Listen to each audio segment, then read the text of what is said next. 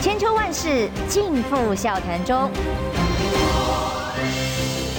气质王小姐浅秋，跟你一起轻松聊新闻。听众朋友，早安平安，欢迎收听中广新闻网千秋万世，我是浅秋。今天我们跨海要连线哦。我最近在查一下他的这个资料的时候，维基百科上都直接把他的头衔下成通缉犯。彭文正教授好，大家好。我觉得那个帮我做维基百科的，就是送上这个资料的人，肯定是我们的粉丝。哇，真的啊？其他东西都很正面，他故意放一个三个字在那，嗯、然后也不做解释。我觉得那还蛮吸睛的。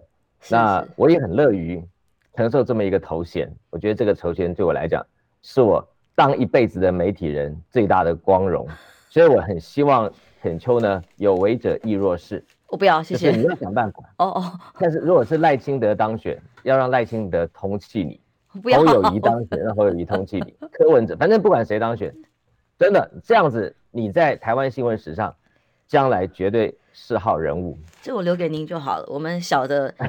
在旁边恭候着就好。这个呃，待会儿就要马上来聊彭批又一次不能投票的日子，来看台湾选情。不过我刚刚有个最新的消息了，就跟大家分享一下，也希望当地的朋友能够平安。因为刚刚传出来是甘肃地方有个六点二规模的地震，那么造成了一百一十一人的死亡，但可能这个死伤都还在累计当中，两百多人的伤受伤在甘肃。哦，有，而且当地的温度现在是零下十九度，所以可能就会有很多的朋友要到室外去避难的时候，很多房屋倒塌。哦，我看到画面上一部分的新闻画面已经出现了，那要到室外去避难却是零下十九度，这个是让人家非常的替他们担心，希望当地的朋友都能够平安顺利度过这一次的赈灾。好。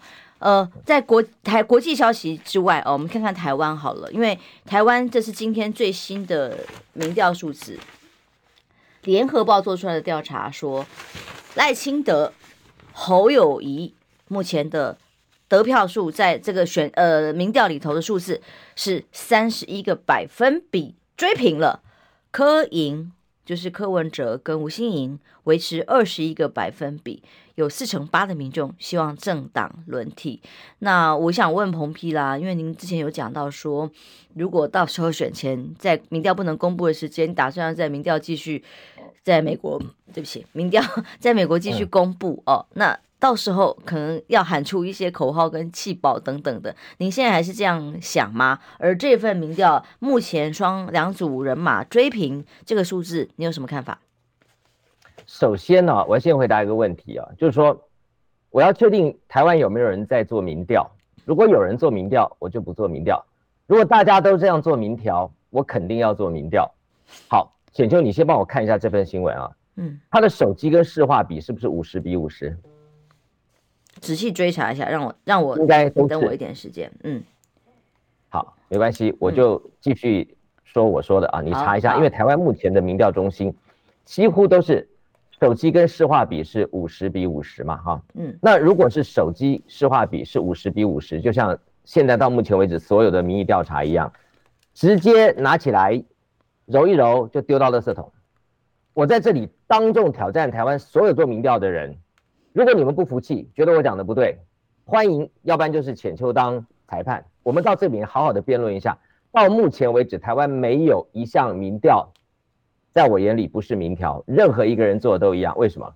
他们最基本的抽样架构跟他的抽样方法都有问题嘛？我这样直接打脸了所有学民调或做民调的人。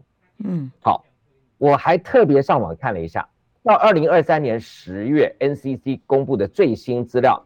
台湾有室内电话的有一千零四万户，我们把它当一千万户好了。台湾有行动电话的有三千零六万户，三千户。请问你的五十五十是什么逻辑啦？这第一个，嗯、第二个，台湾有手机的人百分之九十，而我再问第二个问题，两个人共用一只手机的有几个人？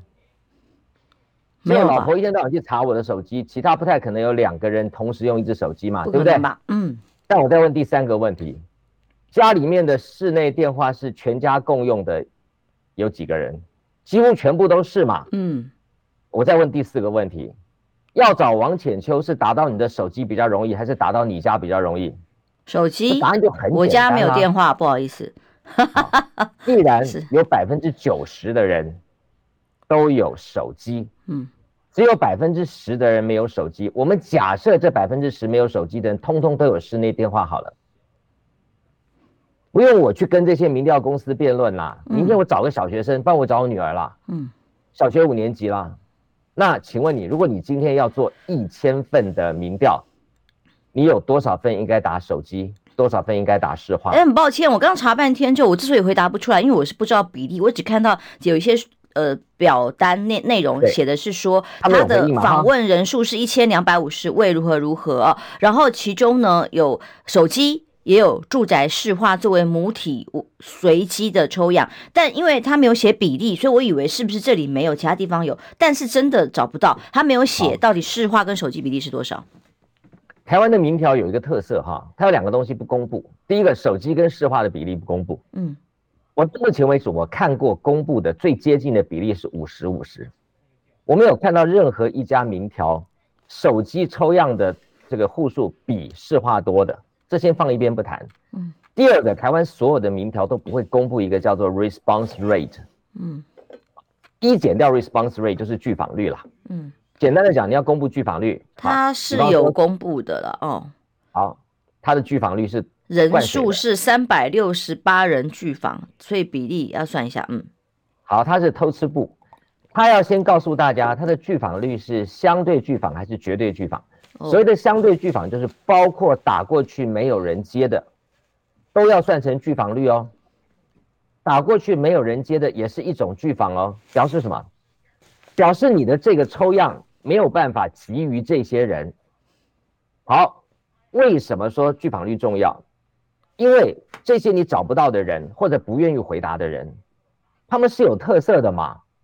比方我刚刚讲的，你打家里电话会接的人是什么？多半都是英英不待接嘛，卖蚵仔煎的，做夜市的，然后很多人教会聚会的，他们都没有办法在家接电话呀，对不对？那这些东西都有它一定的特性，还有就是不愿意回答的人也有他一定的特性，要不就是不想投票，不关心政治，要不然就是外劳，我我不知道，反正任何人都有可能性，所以你的拒访率。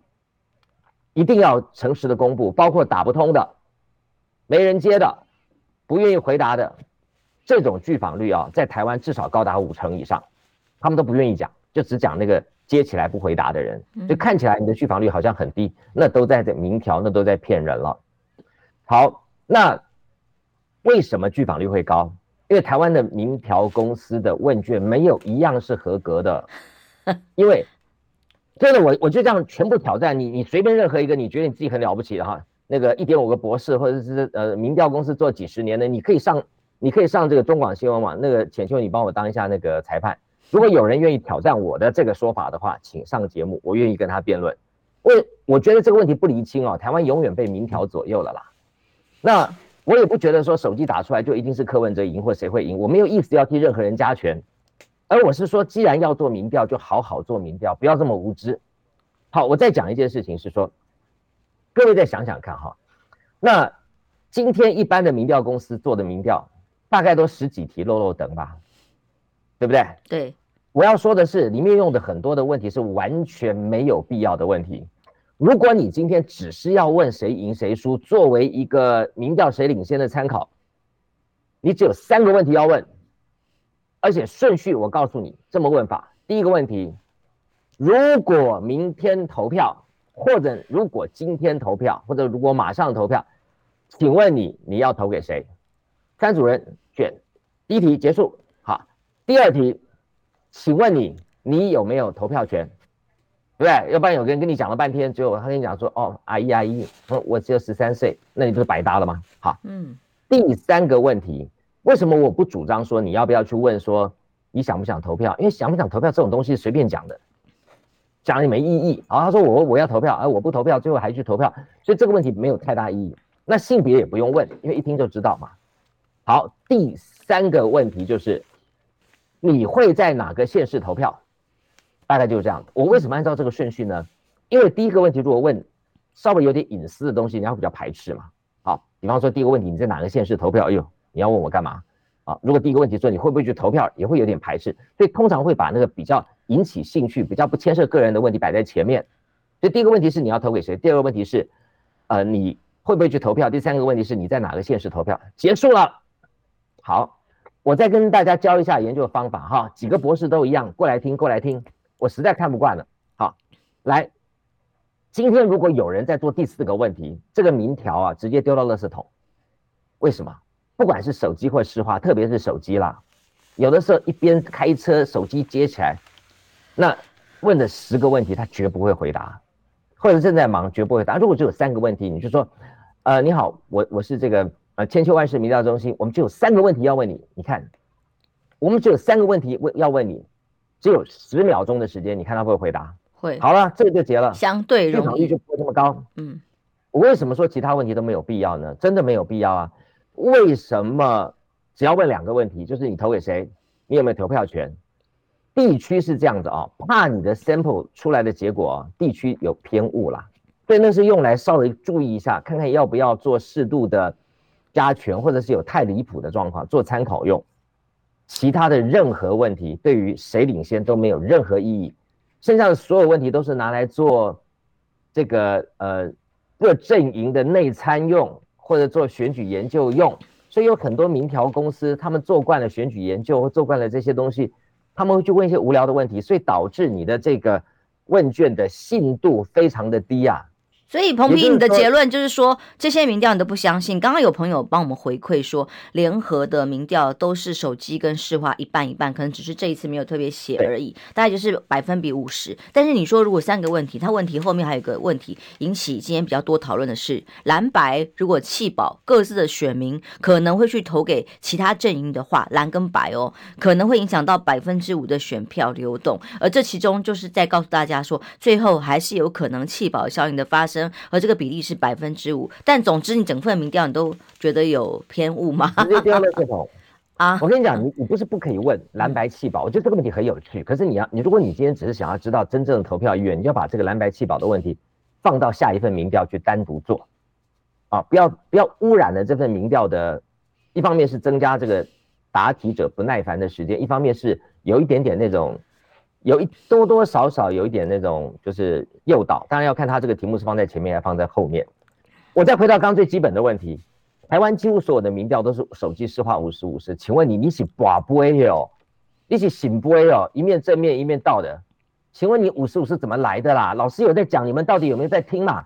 百分之九十的人有手机，而且百分之九十的人手机不会跟别人共用，而且百分之九十的人手机是不会不接。多半都还会接，但拒访率的确比较高。嗯，当然，家庭市话是一只手机一个市话五六个人 share，嗯，再加上家庭的市话有很长的时间，你说下班时间、煮饭时间，妈妈家庭主妇是永远不会接，等等啊，写功课的这个大学生是不会接，如此，那你为什么不百分之九十的手机，百分之十的市话呢？如果我来做。百分之九十手机，百分之十的市话。为了避免重复，我第一个问题问你说：“请问你，你是否拥有手机？如果有，这个电话挂不掉。意思就是说你在抽样理论上面你被 double counts。”对不对？你有可能被两边抽到嘛？这个教授，我们因为已经上了好久统计学了，这个上一次尤其是在蓝白要不要合那个时候，大家已经上很久了。我可不可以直接白话文，请你讲一下结论？所以在现有的民调，您您的看法都觉得不够符合您的需求。那所以您怎么看现在选情的趋势，以及选前你有没有考虑像你之前讲的，真的再做一次份民调，在这个台湾都不能公布民调封关的时候？哎，好。我我我要再讲结论，为什么我一直讲？就是因为我觉得老师有在讲，他们都没有人在听啦。哦，如果你们觉得我讲的是不对，我不管你是什么什么望重士林还是家住士林的，你就出来挑战我嘛。你跟我讲我我这样说法哪里不对？然后也不要单方挑战，我们就上这个浅修的节目，我们来辩论一下，为什么不是手机百分之九十，市话百分之十？好，我刚刚要讲的是，如果台湾的民调继续这样做的话，那我当然不排除啊，但就要花点钱，然后。要花点功夫啊，被被被通缉什么被被告被罚金，那我通通没有在怕了，啊，好，那如果这些民调是这样子，那就是不准啊，真的不准啊！不信的话，票开出来，大家可以看看嘛，会不会跌破眼镜？啊，所以我其实比较在乎的是方法、过程、结论啊，谁当选，这样做民调对谁有利，对谁不利，这个问题我真的是没那么 care。嗯。所以以现在这些趋势来看，你虽然在海外，但我知道你密切关心台湾的选情状态。您认为现在各种民调里头有啊一一大两中的哦，有两大一中的啊。现在今天有个最新打平的各种民调，那您觉得在您来观察趋势应该是如何？我个人认为啊，大家都说年轻人的票多半投给柯文哲。那但这也是台湾的民调做出来的结果，理论上好像有这个问题，有这个趋势在。如果这是前提的话，那么侯友谊跟赖清德都高估了，柯文哲被低估了啊。但是我的结论不是要替柯文哲拉抬或什么，我的结论说台湾要做民调，你好好做民调。我想中广新闻网的朋友们，你虽然没有修过统计，也没修过研究方法，也没有实务经验，不一定哦。很多人可能有。我、嗯、我我应该可以说服嘛？嗯。百分之九十的人有手机，你为什么只有百分之五十的手机族被抽样？你为什么不百分之九十？嗯，这不是结了吗？嗯，了解。所以最后影响选情的关键，当然是可能是五到八个百分比的关键的中间选民啦，年轻选票。那。到时候会有什么样的状况？有没有可能选票的移动？这就是观察的重点。好，我们先广告休息一下。哎，是休息一下，再回来，请彭斌继续跟我们聊喽。二百二九三十。哎哎哎，三爷，你在算什么啊？我的剩三十万，什么时阵会到啦？中广新闻网 YouTube 频道即将要迈向三十万订阅喽！在这里，我们有最全面的新闻，最犀利的分析。现在就打开 YouTube 搜寻中广新闻网，按下订阅，开启小铃铛，陪我们一起冲向三十万订阅吧！千秋万世尽付笑谈中，气质王小姐浅秋，跟你一起轻松聊新闻。欢迎回来，中广新闻网千秋万世。今天我们连线的是彭文正教授。是刚刚给我们上完那个统计学，我们讲到关键啊，我我不知道，可能有人睡着了，但关 关键是呃这几天我们大家讨论，可能假设是五到八可能会移动的。最后的选民的结构，中间选民啦，年轻选票啊等等的，可能有哪些因素影响呢？最近真的很好笑，赖清德的那个老家呀，被叫赖皮寮嘛，就突然这个打卡景点，然后突然就好多种各种的新的景点，而且会被移除哦。一设了那个赖皮寮，哎，马上会被移除，就又有新的什么礼义廉耻的点啊，然后马上又有一个新的什么赖家花园呐，啊，赖家路口、赖家香肠啊，什么什么的，就是等于是有些民众是特地真的去那里打卡的，而且呢，还有要想要进到花园跟国安人员产生。冲突的，那这如果变成一个风潮的话，是代表什么？就是一个副总统，他有这么高的这个权力地位在那里，可以权力地位大到违建不用拆，让民众一般人受不了啊。那南铁他过去怎么拆别人的这种这种因素，像这样最跟大家有感受的，可能都会是这五八五到八个百分比的民众所会有的影响。所以，请您继续分析喽。好。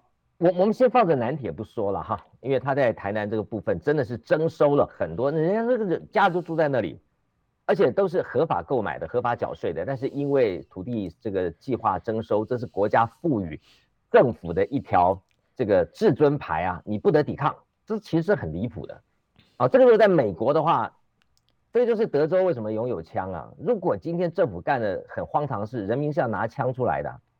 当然台湾都是顺民嘛，哈。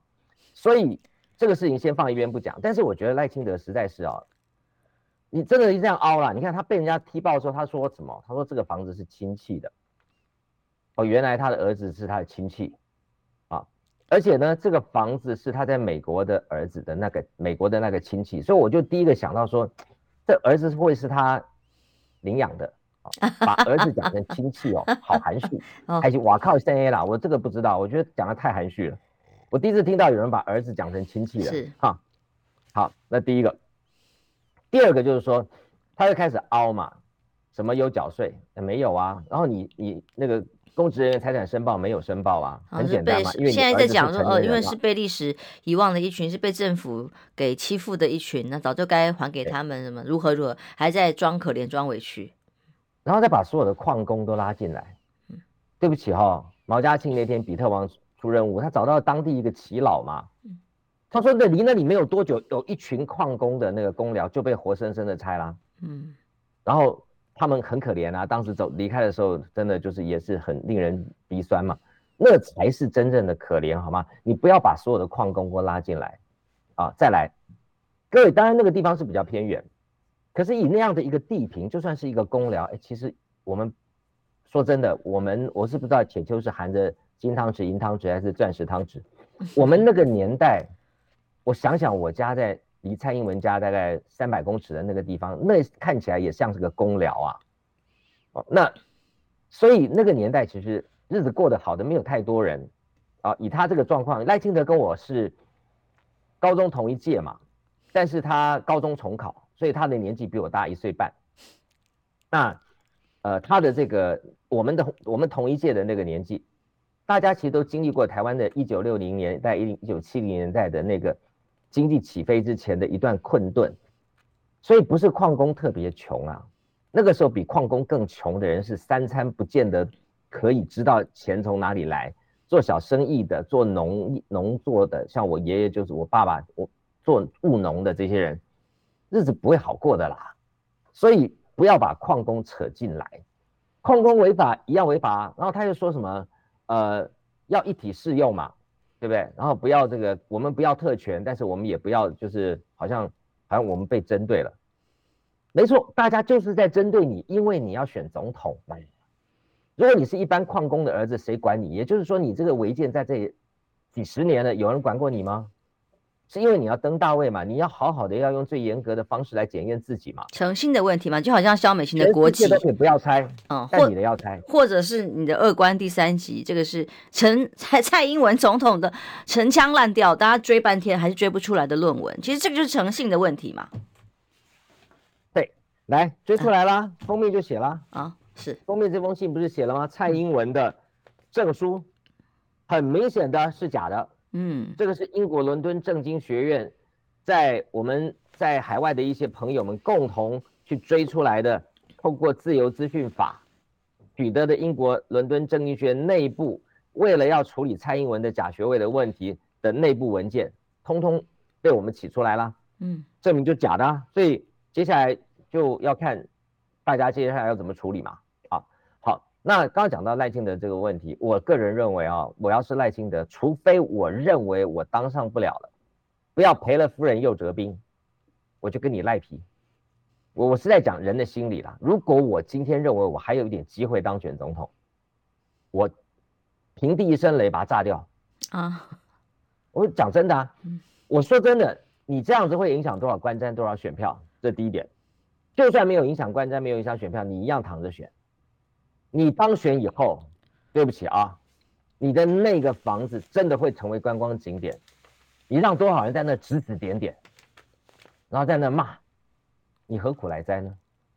而且那天毛家进去了以后，我才知道，哇，全世界最豪华的公寮，这个房子当然就还好，就是一般一般啊，没有弄得这个什么花木扶疏，这个红颜绿瓦，但是。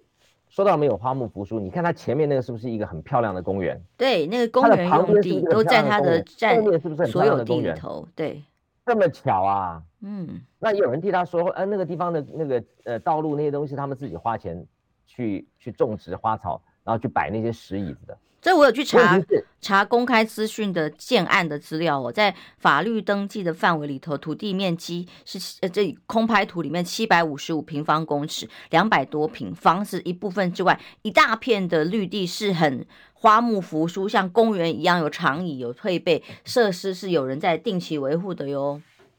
好，有人维护，谁维护？什么钱？如果今天这个钱是政府的钱，嗯、立马告他贪污啦。我爷爷在新竹新埔罩门罩境那个深山里面的房子，我可以占据产业道路吗？我可以把我家后面的那个山，把它弄成是一个那个凉亭，然后弄个池塘，呃，钓个鱼吗？可以吗？公家的产业可以自己花钱去盖东西吗？所以赖清德那个房子，它的前面、它的侧面、它的后面，就明显的是占用国家土地嘛。如果还有人他用了这个国家的钱去维护的话，那就是贪污，立马贪污就。我觉得就应该提告了嘛，嗯，所以候选人也很弱嘛，你看都就是媒体出来弄，对不对？如果没有毛家庆，没有比特王带我们去走一圈，你说其他两组候选人都在干嘛呢？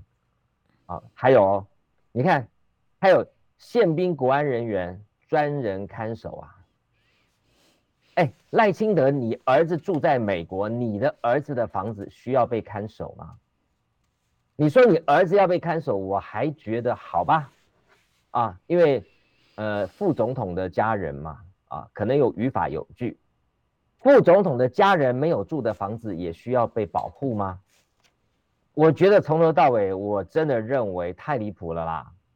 一个要选总统的人哦，假不要亏不要紧，红拼起来不要紧啦，就算你这个房子拆了，你觉得很痛啊。啊，好像很不服气，说为什么别人都不要拆，为什么我要拆？因为别人都没有在选总统啊。所以我个人认为，这种东西还要凹啊。我看他上谢金河的访问啊，还讲有的没的，然后去别的地方访问还讲回忆儿时，还潸然泪下，不需要这样啊，真的。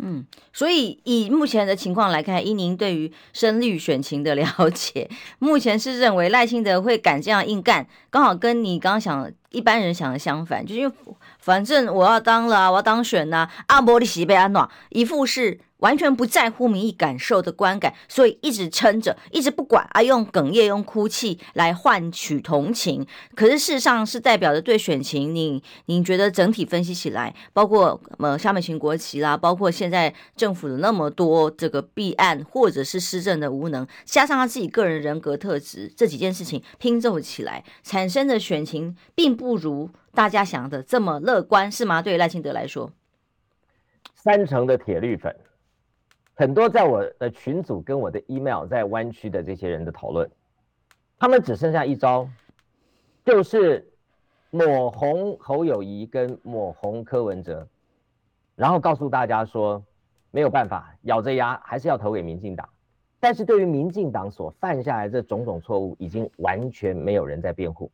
因为不知道该怎么辩护啊，包括赖清德这个赖皮僚，你已经完全没有办法被辩护。其他人不都拆了吗？你说好，这个这个是亲戚的，那请问你柯妈妈不是柯文哲的亲戚吗？他不是也拆了吗？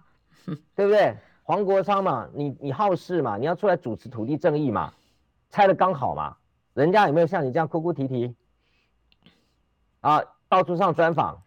有没有人跟你讲说，哦，我们所有这个呃什么什么在哪里的细致的朋的的人都是这样子的？你把矿工都拖下来，矿工有像你这样子的待遇吗？我随便找你再找第二个矿工，可以把这个家里面的前前后后的产业道路跟国有地盖得跟花园一样，还有专人来看守的，你告诉我第二个矿工，我就支持你赖清德，独一无二啊。嗯，所以啊。你你把台湾人都当白痴吗？不必吧。我跟你讲，选举或搞政治，不要搞到让人觉得，等你下台看到你都会觉得很厌恶。我觉得没有必要这样子。嗯，就是你还是要把守一定的个人的的这个基本的价值。我觉得这个是价值的坚持的问题。要有品啦，白话文讲讲。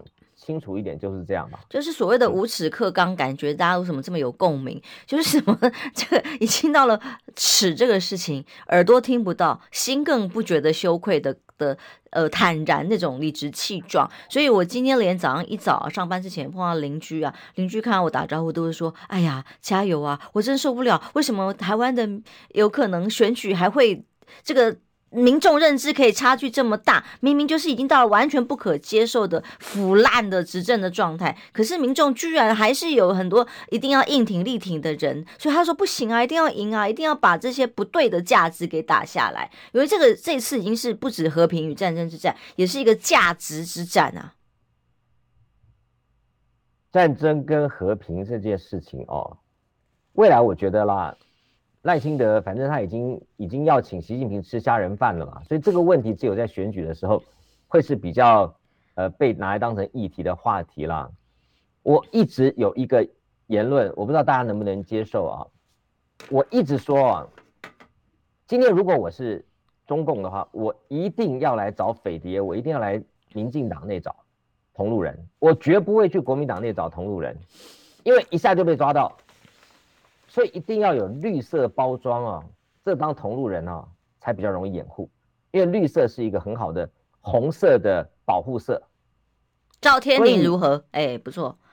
你就看嘛，他们其实根本就没有什么敌我意识啦，也更没有什么什么什么独派，什么一中一台没有啦，那都是选前才在选前才在讨才拿出来摇晃的旗子嘛。所以这个问题，可是国民党被或者是其他党被吃豆腐吃了真的五十年啊，完全就没有任何抵抗的余地啊。嗯，因为你刚刚讲到厉害了哦，这个我之所以。看到 D 卡被搜索，找到原因哦，啊、当然各种想象嘛哦，社群网页呀、啊，嗯、呃，是首例第一个被搜索的单位。之前不管 Google 或脸书等等的哦，从来没有看过这样的大动作。但是 D 卡被警方搜索了，因为搭配上最近有四十一位台北的里长被有的是深夜，有的是一早七点钟赶紧起门铃哈、把你抓进去。调警察局调查，哎呀，说你去大陆旅游，虽然是几个好几个月前的事情，都有疑似反渗透法，有勾串之嫌，被被这个认知作战了。那低卡是真的因为诈骗要去追查，大家可以接受，但是不是跟言论有关系？哎，我们还真不知道。后来我看了你的脸书，说你去用了低卡，然后立刻上了发烧前几名之后，我就豁然开朗，原来是彭批用了低卡，害人家被搜索了呀。嗯，你怎么看迪卡这个事？嗯，我们的总编辑啊，周子瑜啊，他有一天大概就一个礼拜前吧，他很高兴的在那个脸那个迪卡上面，他脸书上贴，他说：“来，这个我们震惊关不了，这个彭教授啊，我们这个老人是第一个在这个 迪卡上面，呃，有账户而且持续发文，然后他又说一下子就不知道有多少多少的这个粉啊，他很高兴的 po 了一个在我看来还蛮好玩的文。”结果事隔一个礼拜以后，D 卡就被搜索，真的啊，所以他就开玩笑嘛哈，所以他就开个玩笑说，该不会是这样吧啊？当然，我觉得我没有那么大的神力啦，如果有的话，我一吹就把赖清德给吹倒了，不是吗？啊，不过这个 D 卡是太离谱啦，因为 D 卡的创办人哦，这两个人呃，特别是简晴佑，他在创办 D 卡的时候，到我的办公室前前后后谈了不要几十个小时，啊，就是他跟我聊过，他他有这个设想构想，然后。呃，我还跟他谈了很久，说，哎，我建议他怎么规划。然后我我们谈了很久，他所以当台湾还没有 D 卡的时候，呃，我就知道了有一群学生在做这个东西。但后来我也我也离开台大，过一阵发现，哇，他们做的很成功，那非常的好，而且这个 D 卡已经不是只有台湾哦，国际上是很知名的。所以我要是呃简晴佑的话，我个人认为不要跟这个邪恶的恶势力低头。啊，我不知道你们当时有把这个国家，呃，把这个公司注册在国内还是国外？如果在国外的话，立马跟他打一个跨国官司，我保你赢。啊，太离谱了啦！那但是我认为这件事情是什么呢？你你看，就好像说，嗯、呃，你去告脸书，或者是，当然很多人告脸书，但有人敢去搜索脸书吗？搜索脸书说，哎呀，因为有人借着脸书去散发这个假新闻啊，还有一些这个违法而少法的东西。脸书上多得很呐、啊，这种东西，光是假新闻，台湾事实查核中心啊，还有那些什么什么黑熊部队，他们怎么样利用脸书，再把假的新闻 变成真的，啊、再把真的新闻变成假的，真的，现在还是民进党的不分区的第二名，所以民进党的不分区票能投吗？那有人去冲这些平台吗？有人去搜索吗？去扣押证物吗？D 卡只是一个平台好吗？台湾的这些检调人员，你长点脑吧。好，那我进一步的阴谋论就有点像那个去冲张静的事务所，扣押他的主机，不是一样的意思吗？而且是年轻人看的平台哦，D 卡是代表着年轻选票，现在正在想要办想办法松动，因为民党超会打选战，他对于这个民调啦，或者是年轻选票的流动是很能掌握的，这些动作一定都有它的关联性在其中。好，你讲到重点，我就在想。这些人是不长脑吗？他这样子不是把票灌给了柯文哲吗？对不对？他这个动作不是激怒年轻人吗？那难道是民进党在玩一个策略，想要让国民党跟民众党之间、跟柯文哲之间的这个跷跷板更平衡一点？最后开出来是五五波。那如果这些票平均分配在国民党跟民众党，那民进党就会赢哦。所以我看的方法是比较阴谋一点，要不然就是这时候去冲冲干嘛呢？把这些东西拉回来以后，他可以去调查他的这一些低卡的这些持有者是哪些人，在最后一个月，搞不好透过这种东西去做文宣啦、恐吓啦，再找那个唐机去限流啊，对不对？所以这个有没有可能？不然是不长脑吗？选前不到一个月去做一件让所有社群平台上的人都会非常愤怒的事情，你觉得这个做法是偶然的吗？是傻傻的反复选吗？还是蔡英文在又在弄赖清德吗？哎呀，有可能啊。好，我们先进广告休息一下，因为进广告之前先看一下，你刚刚讲什么假消息，还需要什么社群平台嘛？例如。今天自由时报的这个标题里头，我就忍不住觉得他们是在夸张的有点离谱。中国非洲猪瘟病毒变种疫情狂烧，好严重哦！然后还闯关进到台湾来，如何如何？其实你如果看到这标题，会觉得好严重哦。可是你知道查到几件吗？在台湾查到两件，其中一件是旧的病毒株没有问题，有一个是新的病毒株，就这么一件，疫情狂烧啊！哦，好不好笑？好，我们休息一下，马上回来。想健康怎么这么难？想要健康一点都不难哦！现在就打开 YouTube，搜寻“爱健康”，看到红色的“爱健康”就是我们的频道哦。马上按下订阅，并且打开小铃铛，就能医疗保健资讯一把抓。想要健康生活，真的一点都不难，还等什么呢？爱健康的你，现在就打开 YouTube，订阅“爱健康”。千秋万世尽付笑谈中。气质王小姐浅秋，跟你一起轻松聊新闻。欢迎回来，中央新闻网千秋万世最后一段了哦。柯 P，呃，对不起，彭 P，彭 P 现在人在美国。今天中时有一个社论。写的是，呃，失根的台湾。其实彭批到底什么时候可以回到台湾投票？我们很期待他能回来台票投票。但究竟在民进党各种抗中啊，说我们要站出去、走出去这一种大外宣加大内宣底下，台湾的地位到底提升了吗？我只知道我们的护照又掉名次了。在世界排名的强度跟可被接受度，全球签证资讯网站，我们又掉到了七十名。所以台湾除了断交越来越多之外，走出去到底能够有的这个空间跟影响力呢，也是不断的在下降。那更何况彭批还没有办法回来投票。一月十三号啊，你只能看你们要公布民调，或者是在海外热情的参与一下。而我听到很多好像海外的朋友侨胞们，这次好像对选情的关切不如我以往哦，甚至要回来投票的几率好像没有那么高，是吗？您的观察怎么样？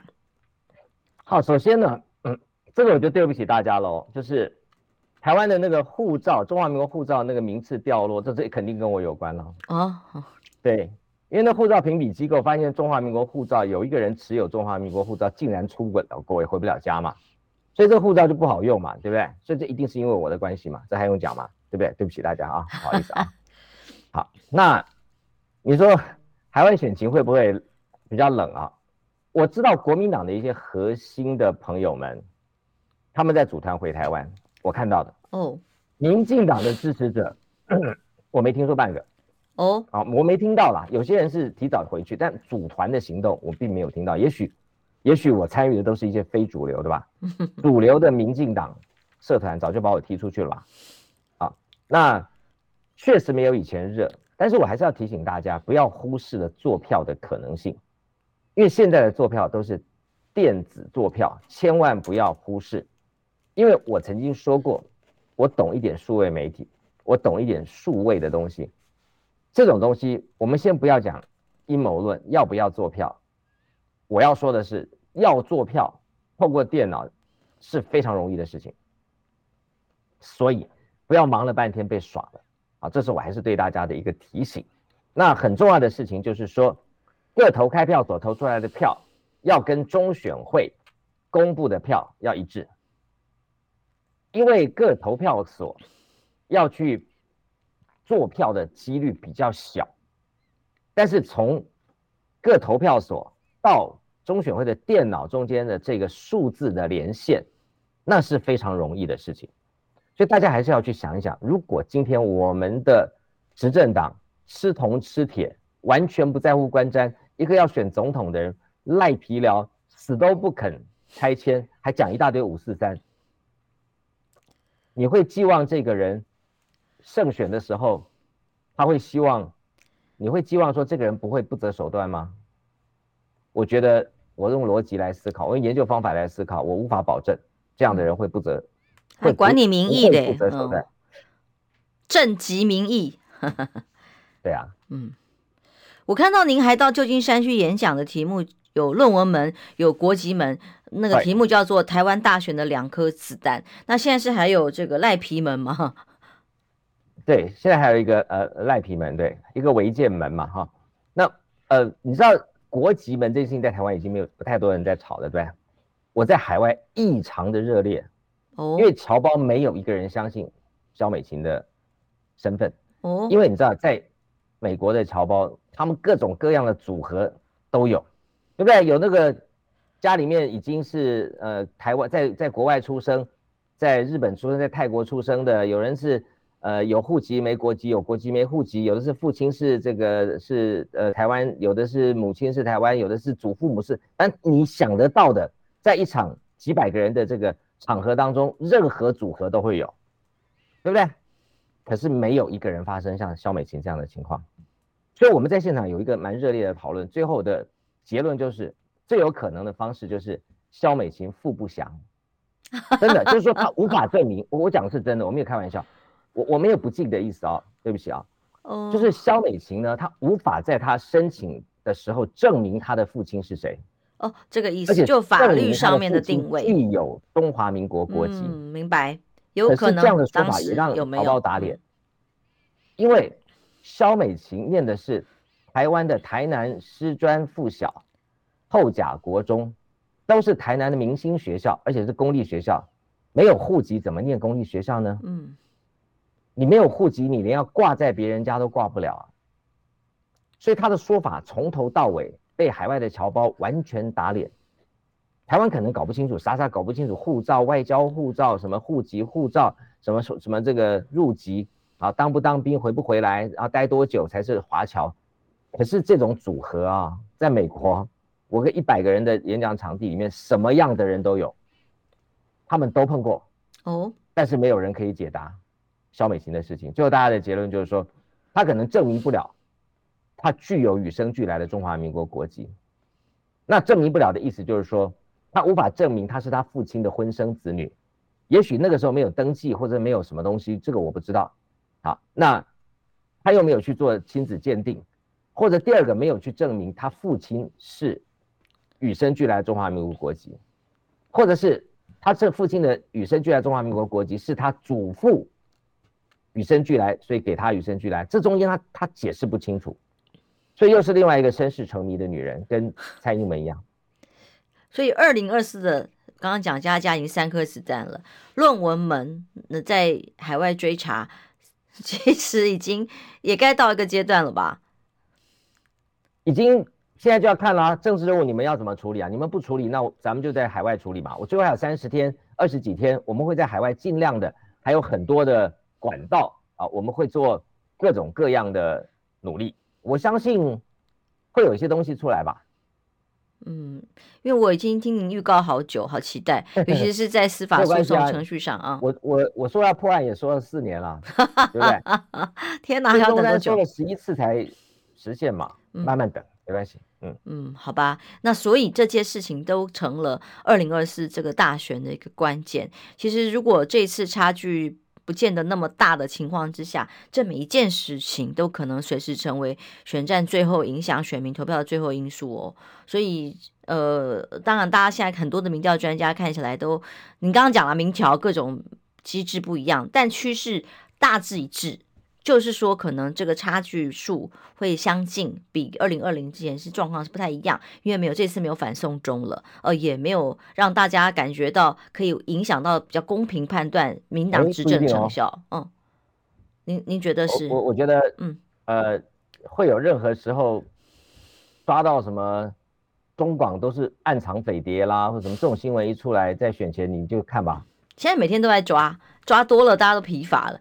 里长也抓，去旅游也抓，什么人都抓。二零二零是用社会秩序维护法，现在是用反渗透法，随时抓。学术研讨会也抓，通通都有问题啊！